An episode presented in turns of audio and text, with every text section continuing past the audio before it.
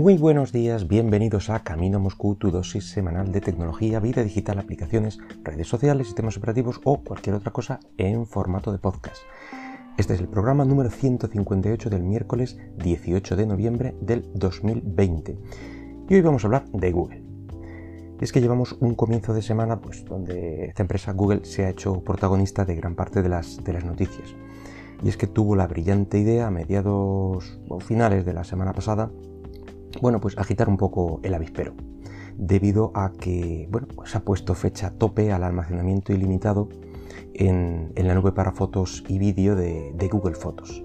Pero bueno, de momento no, hay que alarmarse porque esta transición se hará efectiva el 1 de junio del año que viene, así que todavía hay unos cuantos meses ahí para, eh, para pensar. Bueno, en la parte positiva, eh, todo lo que ya esté subido y lo que se suba hasta entonces, bueno, pues se va a mantener.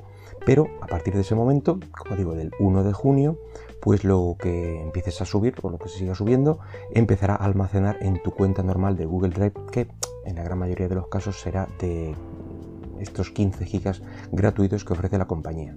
Y bueno, pues de, esta noticia, pues eh, de ahí la gran cantidad de reacciones, el enfado de usuarios, etc. No se puede negar, la verdad es que, que Google mm, lo ha hecho muy bien ha utilizado la vieja táctica de la primera gratis y luego ya pagas por el resto cuando ya tengas la necesidad o, el vicio adquirido que, bueno, a lo mejor antes ni sabías que tenías o, incluso puede que ni tengas y simplemente aceptas por, pura comodidad. Así que cinco años después del, lanzamiento nos encontramos ante un cambio unilateral del servicio. Eh, aunque esta técnica de, vamos a decir, fidelización es totalmente válida, eh, un tiempo gratis, pero la cosa es que se ofreció como gratis de por vida, por así decirlo. Bueno, en fin, que esto es totalmente válido. Mm, no es como si estuvieran usando una estafa piramidal o algo así. El caso es que mm, no deja de, ser hasta cierto punto reprobable eh, el uso, ya que se suponía eh, o se supone que ya ganan dinero con nuestros datos vendiéndolo a diestro y siniestro, pero yo creo que ya debe haber un momento en el que no queden más empresas a las que poder venderle nuestros datos y bueno, pues eh, hay que sacar la tajada de algún sitio. A favor de Google, bueno, pues hay que decir que, es una empresa, no es una ONG, evidentemente. Es decir, que se rige por, por márgenes, por beneficios, además de que tiene un largo historial de creación de servicios con mayor o menor éxito, pero tampoco le tiembla el pulso ni lo más mínimo cuando cierra alguno de estos servicios, bien por falta de éxito o bien porque no sale rentable. Por mucho éxito que tenga, como, puede ser este el caso, no cierra el servicio, pero cambia totalmente la, forma de, acceso para, el usuario. Al final, bueno, pues eh, todas esas fotos están ocupando un espacio en alguno o algunos discos duros que alguien tiene que pagar. Es decir, que mm, este movimiento por parte de Google no, debe pillar por sorpresa a nadie. Eh, si haces uso de cualquier servicio, tanto gratuito como de pago, aquí no hay distinción, pero especialmente los gratuitos, bueno, pues son susceptibles de, desaparecer eh, o modificarse eh, hasta aquellos que presuponíamos que iban a estar con nosotros siempre.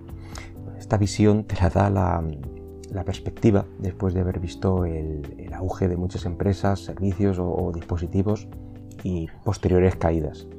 Eh, por poner un ejemplo, ¿quién se acuerda ya de BlackBerry y que en un momento era el principal dispositivo móvil eh, en el mundo empresarial, por así decirlo? Era lo más parecido a un smartphone del momento y bueno, en fin, ¿quién se acuerda hoy de ellos? En fin, y ahora vamos a hablar del siguiente paso es decir, si eres usuario de este servicio tienes que plantearte si realmente quieres seguir manteniendo este backup de fotos online o, si te quedas con el propio almacenamiento del teléfono, digamos, y bueno, pues como si fuéramos cromañones o algo así, ir volcando a mano algún ordenador o, almacenamiento externo eh, propio, en este caso, estas fotos cada cierto tiempo. Pero en el caso de querer seguir con, con un backup tendrás que decidir si vas a pagar a Google o pagar a otro entre todas las ofertas disponibles. Por cierto, una de ellas, eh, si tenéis Amazon Prime, ahí tenéis Amazon Fotos. Yo ahí lo dejo, tenéis almacenamiento ilimitado de, fotos. Y eh, en vídeos sí está, sí está recortado. No sé cuántos gigas te dejan de, para, para vídeos, pero para fotos creo que era ilimitado. creo, seguro que es ilimitado. Y bueno, si sois de pocos vídeos, bueno, pues os puede resultar interesante. Y bueno, y se entiende que mientras eh, sigáis pagando Prime, pues eh, este repositorio online de fotos se mantendrá. Y bueno, como otras ofertas tenéis mm, Dropbox, OneDrive, Mega, Box, en fin, ya hemos hablado algunas veces de los principales servicios de, almacenamiento online. Así que si sois usuarios de, alguna de estas alternativas, incluso en versiones de pago, bueno, pues podéis empezar a mirar las opciones de, volcado automático de fotos eh, y vídeo que pueda llegar a ofrecer. Y bueno, ya que hemos calentado un poco, vamos a hablar eh, de algo que leí ayer mismo. Vamos a ver. ¿Qué le ha dado a todo el mundo, en serio, qué le ha dado a todo el mundo con las stories? De la aplicación que sea, ya me da, me da un poco igual. Ya sea eh, Snapchat, Instagram, Facebook, WhatsApp, pero es que ahora se apunta a esta moda Twitter. Twitter, vamos a ver. Mm, Twitter, que son tweets, que son texto en principio. Pues bueno, pues va. Mm, se les ha ocurrido la idea de, hacer tweets volátiles que durarán 24 horas, que por cierto van a llamar fleets y eh, en serio, no sé, no sé dónde está la, gracia de esto. Entiendo el uso de, estos, eh, de estas stories en casos contados, alguna campaña o algún tipo de, publicidad, quizá en algunas plataformas multimedia, fotos, vídeos, bueno, aceptamos barco. Eh, y si no quieres mezclarlo con, tu timeline normal, con tu feed normal, pero, pero es que en Twitter ya me ha dejado totalmente descolocado. En fin, que no lo entiendo pero vamos, que en breve se supone que tendremos esta característica disponible en, nuestras aplicaciones, así que nos prepararemos pues, para un cambio de interfaz para acomodar esta nueva característica. Ah, y ya que hablamos de, cambios de interfaz, vaya cachondeo se trae también últimamente Instagram con esto, ¿no? Con el, cambio de interfaz. Ahora nos ha dejado eh, más a mano una sección de acceso directo a Reels, que es algo súper útil, vamos y a su lado ha puesto otro acceso directo eh, a una tienda o algo así.